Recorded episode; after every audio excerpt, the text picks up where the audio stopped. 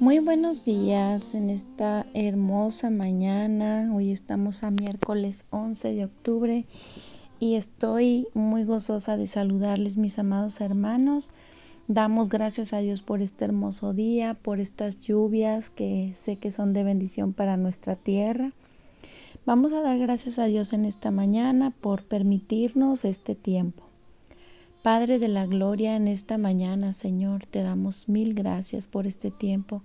Gracias porque creemos, Señor, y tenemos la convicción, Señor, que tú, Padre, nos has enviado, Señor, para dar las buenas nuevas.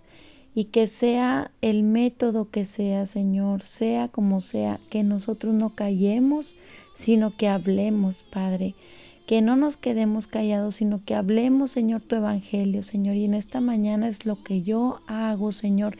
Me dedico a dar tu palabra para que muchos, Señor, sean bendecidos, Señor, y fortalecidos y al mismo tiempo exhortados en amor, Padre, porque es lo que tú me demandas, Señor. Pongo en tus manos este tiempo, Señor, confiando en ti, en que tu Santo Espíritu, Señor, va a tocar cada corazón, cada vida que escuche este mensaje. En el nombre del Padre, del Hijo y del Espíritu Santo te doy gracias, Señor. Amén. Y quiero que me acompañes en esta mañana a leer esta hermosa lectura, pero antes de empezar a leer esta lectura, yo quiero que sepan que estoy muy contenta con el Señor porque me permite estar aquí, que aún en medio de la dificultad, ya que me acabo de accidentar ah, hace unos días, este, tuve un resbalón por ahí y tuve una caídita, ¿verdad? Pero gracias a Dios no fue nada grave. Sin embargo, aquí estamos fieles, constantes, predicando siempre la palabra del Señor. Y yo he puesto como tema a este breve devocional, somos hijos de luz y no de tinieblas.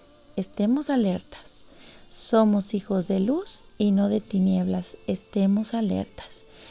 Aleluya. Vámonos a Primera Tesanolicenses.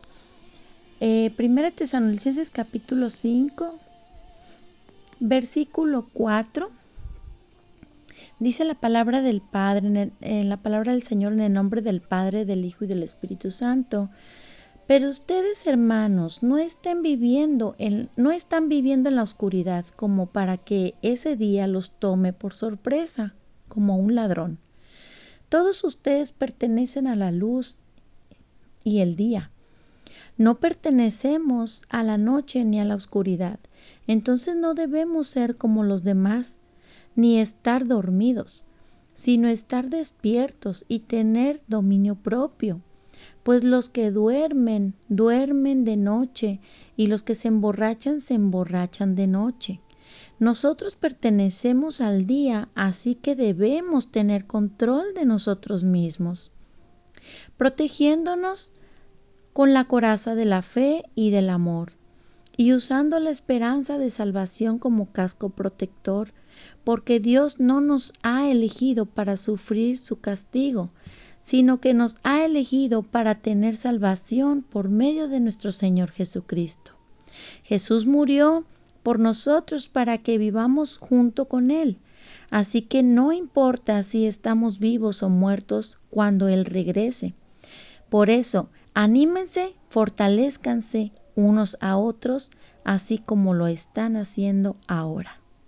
Aleluya, qué bella palabra que nos anima en esta mañana, mis amados hermanos, y al mismo tiempo nos exhorta.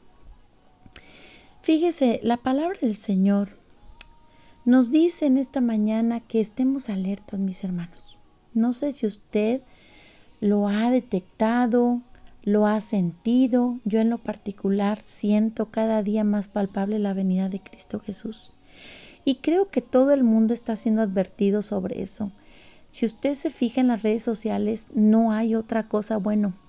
Yo busco las cosas de Dios y es lo que me, aparece y constantemente me están apareciendo advertencias, advertencias de que Cristo viene. Mis amados hermanos, ya es tiempo de despertar. Al hablar aquí de que no durmamos, significa, mis amados hermanos, de que no estemos durmiendo, practicando las cosas cotidianas, enfocándonos tanto en lo terrenal tanto en lo económico, tanto en lo social y nuestra vida espiritual la empecemos a descuidar. Empieza el Hijo de Dios, empieza a dormir, porque ya su estado emocional, espiritual y físico está concentrado en el sistema de este mundo.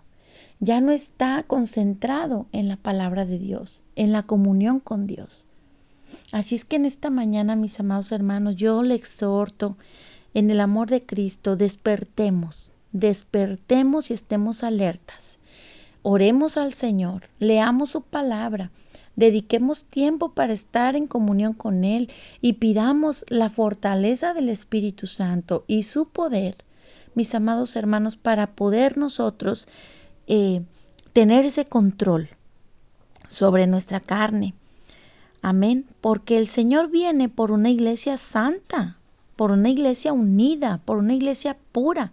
Dice la palabra del Señor que sin santidad nadie podrá ver al Señor. Nadie podrá ver al Señor.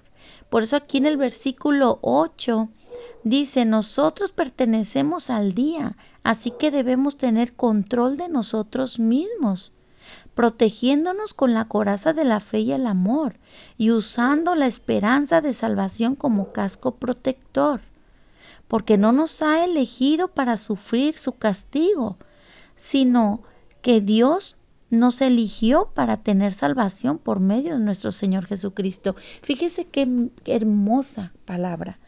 Dios no, no, no, nos ha elegido para que nosotros vivamos la gran tribulación. Él no nos ha elegido para que nosotros empecemos a vivir carencias. Eh, dice la palabra que en los últimos días vendrá una pobreza eh, que jamás se había visto. En donde la gente, bueno, los que no son sellados con el sello de la bestia, que es el 666, la gente que no es sellada no va a poder comprar ni vender. Tienes que ser sellado para que puedas vender o comprar. Entonces va a venir una pobreza, un hambre extrema sobre la tierra por esa situación, porque va a empezar el anticristo a controlar este mundo, esta tierra. Pero tú y yo que somos llamados a ser hijos de luz, tú y yo que somos llamados para estar en el camino del Señor, tenemos que ser hijos fieles al Señor, ser leales, mis amados hermanos. Este mundo no nos va a dejar nada bueno. Los placeres de la carne no nos va a dejar nada bueno. Dice la palabra del Señor que el resultado del pecado la consecuencia de vivir en pecado, dice que la paga es muerte. Dice, pero la dádiva de Dios es vida eterna. ¿Qué nos da a entender? Que cuando nosotros vivimos en pecado, sepa usted que no va a terminar nada bien. Cuando nosotros vivimos en pecado y practicamos aún sabiendo que está mal aquello que estamos practicando, la paga de ese pecado va a ser muerte. Y puede hablar de muerte espiritual o muerte física. Las dos muertes pueden hablar. Entonces, hoy tenemos la oportunidad. Hoy miércoles 11 de octubre tienes la oportunidad de ponerte en la brecha. De pedirle a Dios que perdone tus pecados. Pedirle a Dios que sea el dueño de tu vida y que sea el quien tome el control de tu vivir, de tu diario caminar. No basta más que tú reconozcas que Dios es el único que te puede salvar, que Él mandó a su Hijo Jesucristo a la cruz del Calvario para morir por ti y por mí, y que ahora tú crees que Él te puede salvar.